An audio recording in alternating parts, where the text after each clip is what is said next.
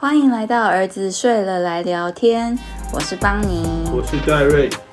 我们会以自身的经验出发，来分享生活中的大小事。耶！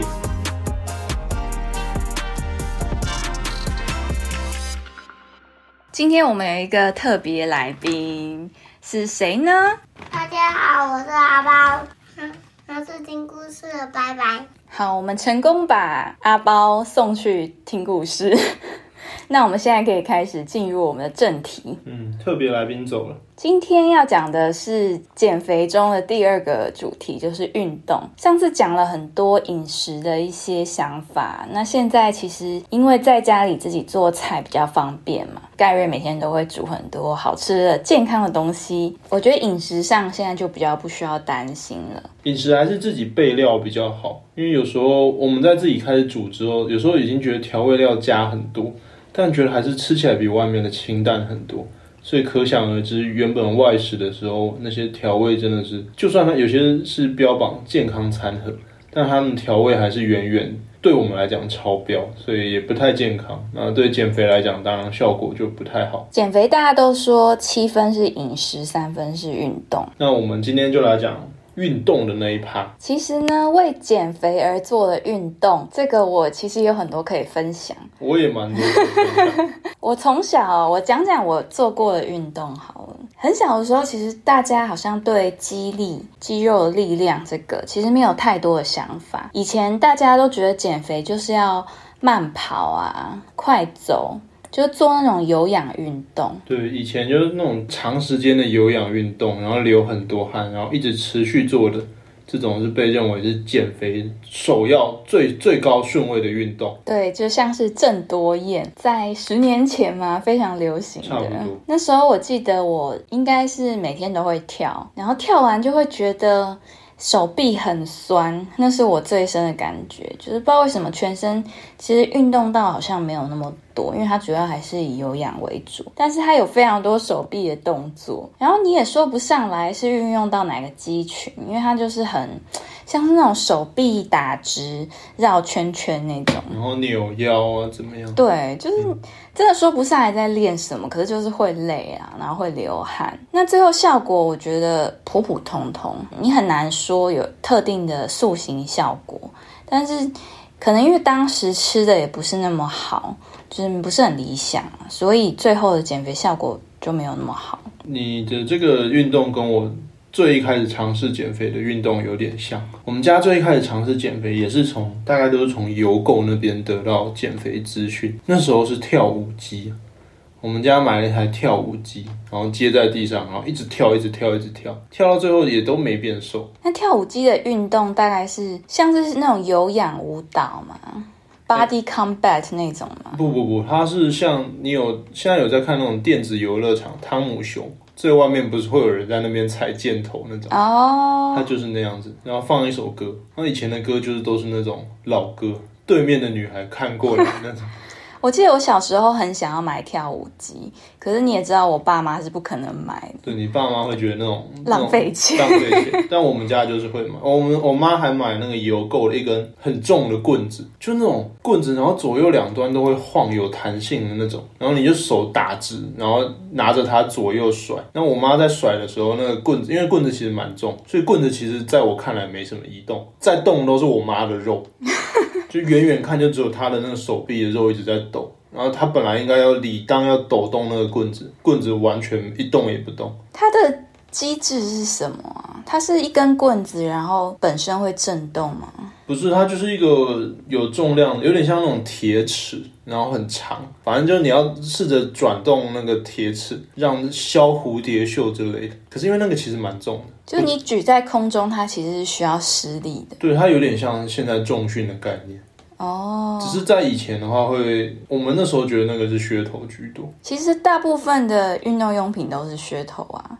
你还记得在日本的时候，常常看到一个广告，就是那种会震动的一个器材，骑马器那类的，就是你踩在上面，它就一直震动你，然后你就觉得 好像好像有变瘦，它可能就把你震到，让你觉得就是某些地方酥酥麻麻的，然后就有动到的感觉。我自己都认为那种东西。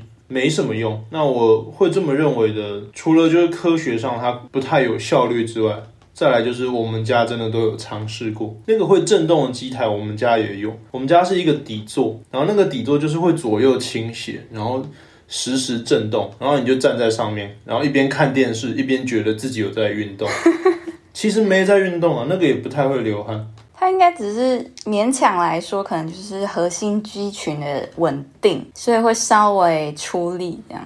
对他他那个没那么稳定哎，就是他没有练到什么核心肌群，因为他的左右倾斜幅度很小，所以你站在上面就感觉像脚底按摩。哦，就是你的脚底有那种刺刺的颗粒一直在震，就这样而已。骑马机我们家疑似也有出现过，你们到底买过那个也是你那个就是本来你是站在那个颗粒上面震，变成你坐在一个椅子上震而已，好像也没什么用。对我们我们买过多少东西，我们家都饱受肥胖血所苦，所以除了买一堆减肥器材之外。我们也去上了各式各样的体育课，呃，体育请家教，很多什么桌球、游泳、篮球、网球都请过家教。你们家不是还有一个桌球室啊？对，我们家有一个桌球室，里面有一个发球机，就是那它那台机器会把球收集起来，然后朝你射出桌球来。结果最后根本都没在用。当你第一次来我们家时。发球机都已经那个长灰尘了，就就反正整个桌球室都是灰尘，已经都没有人在使。还有跑步机也是不堪使用。跑步机就是我们站在上面看电视的。跑步机的那个输送带上还有一张椅子，因为要坐在那个跑步机上面看电视。太瞎了吧！然后就看来运动讲一讲，觉得重要的还是持续下去，说不定那些减肥器材都有用。对我以前国高中好像就有一点点重训的概念，可是那时候也是从报章杂志上面看到别人的教学，就是像可能读书读一读，然后中间休息的时间就是在做仰卧起坐哦，还有伏地挺身，对，然后可能一次就做个四五十下、五六十下这样，然后还有一些类似深蹲，就是在家里可以自己做的那种。我国高中大家都在做那些事，可是那种其实它的强度并不够，但是因为当时就是苦于。也没有很完整的运动时间吧，就是只有在学校。我觉得是到我大学以后，就是随着健身产业开始蓬勃发展，才真的比较了解肌力训练是什么，然后身体的雕塑就是可能可以靠着呃这些无氧的运动来达成。不过深蹲这个动作，我们以前国中的时候跳健康操时，班上女生很排斥。他们觉得腿会变粗，所以就大家都一直做仰卧起坐。我我其实也是国高中的时候接触到重训这样的概念，因为我们那时候学校有健康操比赛。那健康操比赛是在一个那种体操教室、韵律教室里面上。那在我们在上课的同时，旁边会有那个脚力队的校队在练脚力，他们做很多重训。所以他们每一个身材都超壮，就是那种像那种韩星，就那种肌肉线条很明显，然后你会不觉得他们的身材难看的人。然后那时候我们班上男生就很多都很向往，所以我也拿了我爸的哑铃，从国中就一直举这样。那不过都举手臂而已，就大家那时候每个人都在练手臂。我觉得国高中时期的男生好像对胸肌、腹肌还有手臂的肌肉这三个部分特别执着，但直到我们在更大。接触到一些训练的概念之后，才觉得哇，才知道原来这三块效率练这三块肌肉效率不是很高，就只要做其他那种更。多关节运动，多关节的复合式运动，还有大肌群。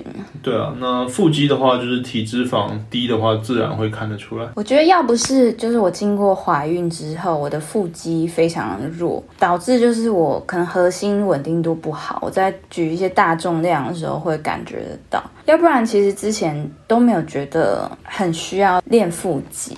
但腹肌是不是不止仰卧起坐的那个腹肌，就是核心运动的会用到的，维持核心稳定的肌肉不止腹直肌，就是大家常见的那六块肌。对啊，还有包含有些人说骨盆底肌也算是核心肌群的一种。对，因为我我自己很爱做仰卧起坐，我从国中开始就一直做仰卧起坐，做到每次那种测验都是班上最多的那种。到了。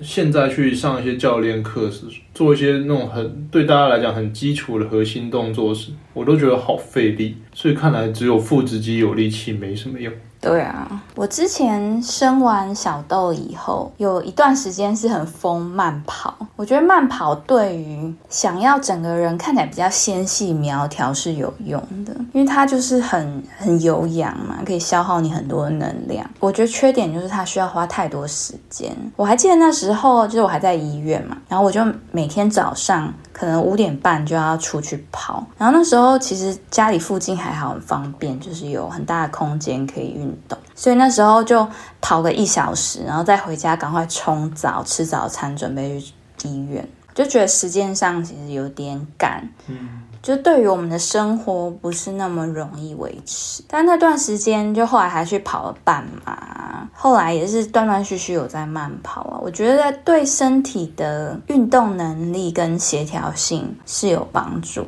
但慢跑你刚刚少讲了一个它的缺点，就除了它时间很长之外。慢跑很不舒服哎，就觉得跑起来很喘，然后好想要停下来用走的。那就是心肺耐力的问题。对，我可是我有，我都觉得好像是不是我天生心肺耐力就是特别的差。就如果是短跑这种运动，或者是其他种运动，我的运动表现是可以在平均值。但如果是慢跑的话，我就远远的比别人差很多。可能就是天生的肥宅。可是我再怎么认真练，都跑起来都还是很痛苦。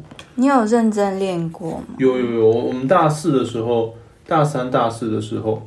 那段期间，我们为了让球类运动表现的好，我那个时候天天跑大概四到六公里，然后跑了可能半年有。但我每天跑都还是觉得怎么那么惨，就是完全没有那种轻松的感觉。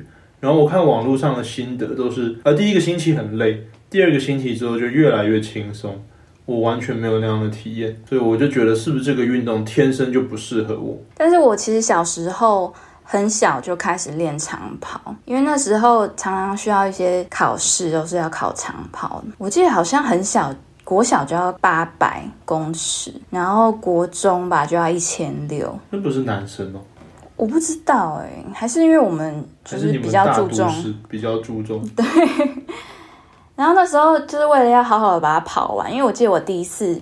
好像小三还小四跑八百公尺就吐了，所以我那时候就觉得自己的体力真的不行，一定要好好练习。所以我就常常下课都在练习。那那感感觉是你你比较跟其他人不太一样。不过你说到测验八百公尺和一千六这个，我倒是有一个很深的印象。我们大一的时候，台大医学系也要测这个，然后并且。那时候是男生女生一起跑，老师懒得分两批测，所以就是男生跟女生一起跑，然后女生跑两圈计时，男生跑四圈计时。大家前八百公尺不想要跑输女生，所以我跟我们班那个小翁，就是因为我们班有女生很会跑长跑，然后他就跑在我们前面，然后我们前八百公尺就卖力的朝一直追，就是觉得不想要输给女生，不止我们这样想。只是因为他当时就在我旁边，反正我们前面全部都跟那个女生勉强的维持在他前面，前八百公尺都这样。等到那个女生测验完之后，我们后八百公尺几乎全部都用走的。就是我们的体能就是这么的不堪一击，可能平常也没在练吧，所以到真正需要的时候，尤其又是冲刺的状态，更难维持在那个速度。其实我们也不不能说没在练，我跟小翁都有打篮球，而且我们是从高中上来，高中生运动蛮多的，所以那个时候体能算是不错。我后来觉得是那个女生太会跑。我们班有时候会有那种像你一样的，从小到大就很认真，想要在让自己各方面运动、运动表现、课业表现都很好的人。然后他们又很能掌握到技巧，所以他们可能用了很科学化的方式来训练自己。总之，那个数字是就是那种会得奖的数字。那我们前面为了苦苦为了面子苦苦追赶。最后害惨了我们自己。我还记得那时候我跟你不同班嘛。对，对你这段好像没什么印象。我们班女生其实相对起来都算蛮会运动，我觉得大部分都有运动习惯，然后男生就普普通通嘛。讲那么多以前的一些健身的想法，其实我觉得现在随着健身产业越来越发达，就是现在也有很多网红啊是在专门讲健身的，所以也告诉大家很多不同于以往的观念。我觉得尤其是对重训这一点，就是现在大家也越来越崇尚，可能对于肌肉啊体态。跟以前那种喜欢比较纤瘦的身形是已经不一样了。那我觉得现在主流观念呢，应该就是分成有氧跟无氧两类。那有氧的话，其实就是可以维持你的心肺耐力，消耗你的体脂肪，可能在其他的运动表现整体的像是协调性啊，就有氧运动它可以帮助协调性。心肺耐力，然后对于整体的全身性的减脂都是有帮助的。那无氧运动的话，就是比较针对肌肉线条的雕塑，比如说你可能希望身形比较好看，像是比如说大家比较注重的背部的肌肉啊，像是有一点倒三角，或者是肩膀有那个 直角肩嘛，就是如果你的三角肌比较发达的话，就会看起来有一个。有人说是南瓜垫肩的那种感觉，对，就比较大的，就很像一个南瓜在那边。那如果是女生的话，其实就是会有一点线条那种弧度，我觉得穿无袖还蛮好看。那屁股的话，现在大家也越来越重视，因为可能以前大家都希望扁扁小小的就好了，那现在就会希望上面是可以是比较浑圆的形状。所以我觉得大家不一定要朝这个。审美去靠拢，但是它其实是在健康上也是有意义的。在训练成那样的过程中，对健康有很多的帮助。对啊，就是你可以比较去注意到臀肌，然后平常在做一些运动动作的时候，日常生活中的动作也可以用臀肌帮忙发力。对，可以避免伤到腰啊，或者是其他的地方。之前健身教练常常讲到髂腱束发炎，就是大腿外侧，有时候。我回想起来，其实我以前跑长跑的时候，刚前面提到说，就是我很不喜欢长跑，就是因为大腿外侧都好酸。那比较多接触那种健身的细节概念之后，嗯，我的教练帮我调做了调整之后，我觉得好很多。就跑步这个动作，其实我的屁股肌肉应该要来帮忙做很大部分的力量，但我都只靠大腿外侧去做，所以我屁股其实就没什么力气。然后大腿又很容易酸，就久了之后就变成一个恶性循环的感觉。就大腿肌肉每次都都习惯性靠它用力，可是它又很容易觉得不舒服。健身它可以帮忙启动很多我们平常没注意到，但是它应该要有功能的肌肉，然后让我们做许多的运动，以及甚至在日常生活中都有很大的帮助。像我改成用臀肌发力之后。我能搬的重量多很多，对，但是我没有特别的多做什么事情，我就只是学会控制那块肌肉而已。我们这一年来就是决定要请教练，其实最主要就是因为在大一年前的时候，就是我们两个都同时觉得自己好像体态，可能因为工作非常的忙。所以，我们平常就常常没有注意到自己在工作中用的姿势，然后导致像你是肩颈酸痛嘛？对。然后我是觉得我体态变得很差，就是我有一点别人说的圆肩乌龟脖，就是头一直往前，就是可能因为看电脑啊，或者是低头划手机什么的，然后就导致坐姿变得很差。然后另外还有。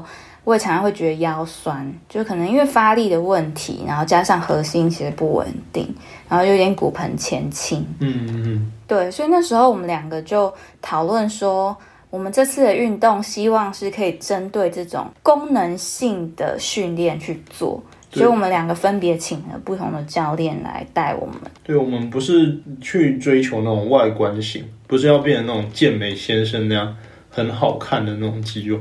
而是就是针对我们自己生活中真的需要的、需要解决的问题和疼痛来请教练。那我们觉得蛮有效的，就是每次健身完之后，那些症状都会大幅改善。对，不过如果自己没有管理好自己，一阵子之后又会再次酸痛起来。那也多亏了现在资讯发达，就是现在比如说肩颈酸痛或者各个部位不舒服。网络上其实也很仔细找了，可以找到大概可以针对他的运动。那不像以前，以前我你刚刚前面说到那个倒三角嘛，我们现在知道那个是和阔背肌有关。但以前我的唯一的教学来源是谁？我爸。我爸他他是警官嘛，他就觉得自己练得很壮，其实他也蛮壮，就是以那个年代的人来讲。然后他叫我做什么，他说你要有好看的倒三角身材，伏地挺身做起来，而且要那种做的在空中要拍手那种。他说做那个那个肩膀就会被你打开，然后他就示范给我看。示范完之后，开始对着我脱下上衣，开始跳动自己的胸肌。就你看就会这样动。你现在听到当然觉得很荒唐，就是目标是倒三角，结果他在那里练胸肌，练胸肌，然后还一直抖动胸肌给你看。可是以前真的就是这样呢、就是而且这也不是多久以前，大概是十五年前，就是那个时候资讯不发达，然后大家对这些东西也都没有任何了解，对肌群什么都不了解，大家就一味的做仰卧起坐和伏地挺身。对，那时候好像大家都会觉得说，你要瘦哪里，你就是要动哪里。比如说肚子有游泳圈，那就要做腹那呼啦个圈 对，就是仰卧起坐、呼啦圈之类的。那想要瘦大腿，可能就是要蹲啊，要做什么？可是其实现在大家都知道，那些其实都是脂肪，然后你在练的东西是肌肉。所以你如果想要做一些，就消掉那些脂肪很多的地方，你其实是要减脂。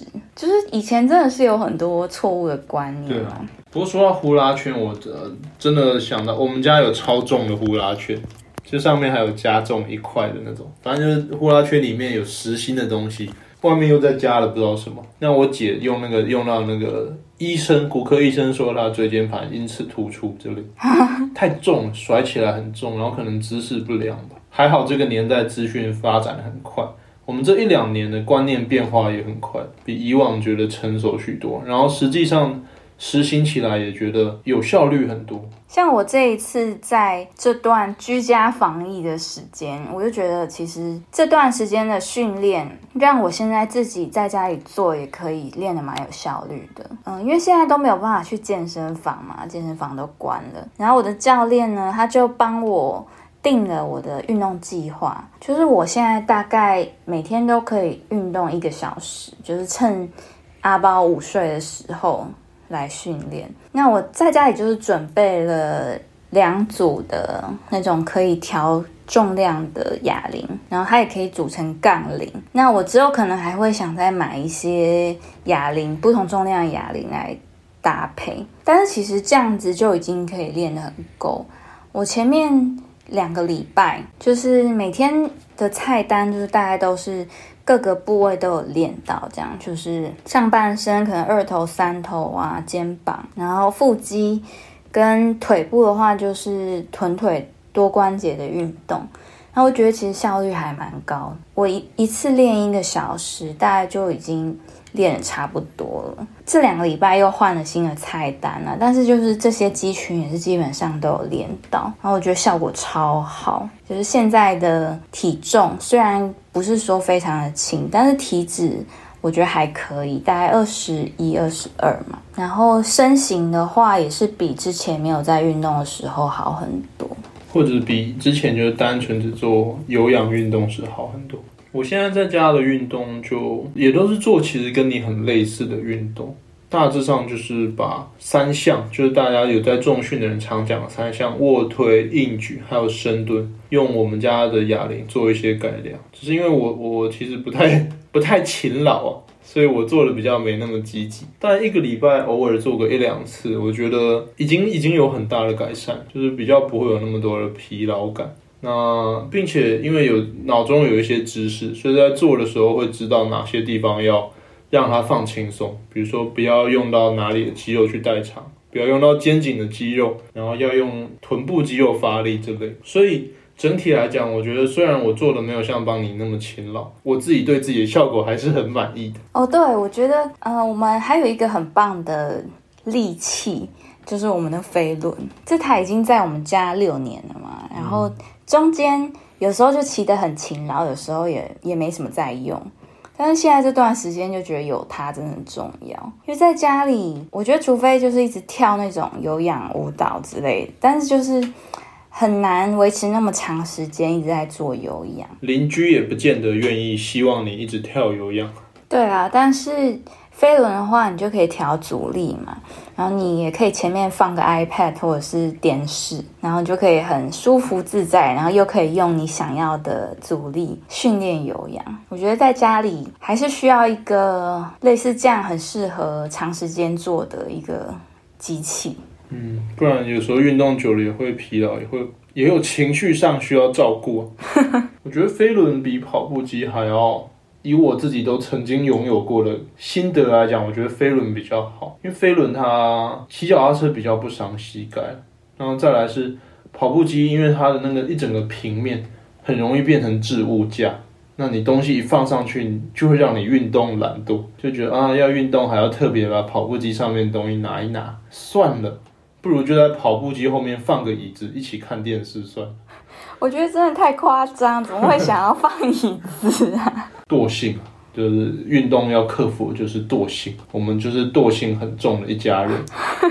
最后总结一下今天的结论，好了，我觉得运动的话，就是要找到一个自己稍微比较有热情，因为像你可能对跑步就是真的很没办法。没错，那就是可能要找到一个喜欢的，然后持续的做下去。那再来就是。一定要持之以恒的运动，因为可能很多人都会觉得，哎，我做了一个月，那是不是应该就要有怎么样的效果？就是对效果会有比较高的期待。运动可以把它当成是一个维持健康、维持你身体机能的一个活动，然后你也可以从中得到一些效益。比如说，像我自己的话，就会觉得做完运动精神很好啊，心情很好。然后我觉得这种就是。赋予运动更多的意义吧，这样就比较有助于我，就是一直持续做下去。那最后的话，我觉得就是如果你要效果要好，第一个是饮食一定要搭配，因为你如果吃的再多，你其实你想想看，跑步一个小时也只消耗可能两百多大卡，那你随便吃一个东西就已经两百多大卡，所以就是在吃之前也是要想一下。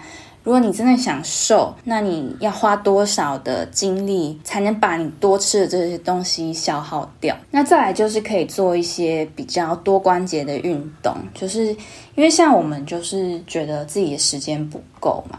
就没有办法像可能大家都有办法腾出一两个小时，慢慢的做运动，所以我们可能就会选择多关节的运动，那种重量训练，这样可以在半小时或者是四十五分钟内就已经可以达到很大量的运动效果。多关节运动一般大家最常听到就是馆长常讲的三项。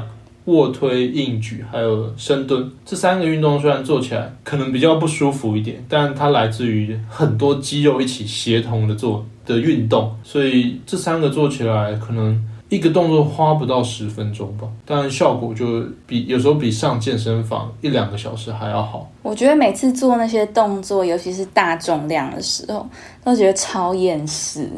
我最讨厌做深蹲，有时候真的蛮喘的。对，也有点像跑步做到的，就是能增加心肺耐力。对，所以我还是得做。因为我现在有戴那个 Apple Watch 嘛，所以我就可以监测我的心跳。哦，每次只要做那种大重量啊，然后深蹲那种，我真的是心跳都可以到一百六、一百七，超夸张。我应该也可以。我有时候做深蹲，重量重一点，都会听到自己心脏在砰砰跳。对，而且你还有左心室肥大，我心脏还肥大。对啊，差不多就是这样了。如果大家对减肥还有什么想知道的，也都可以留言跟我们说哦。大家拜拜，拜拜。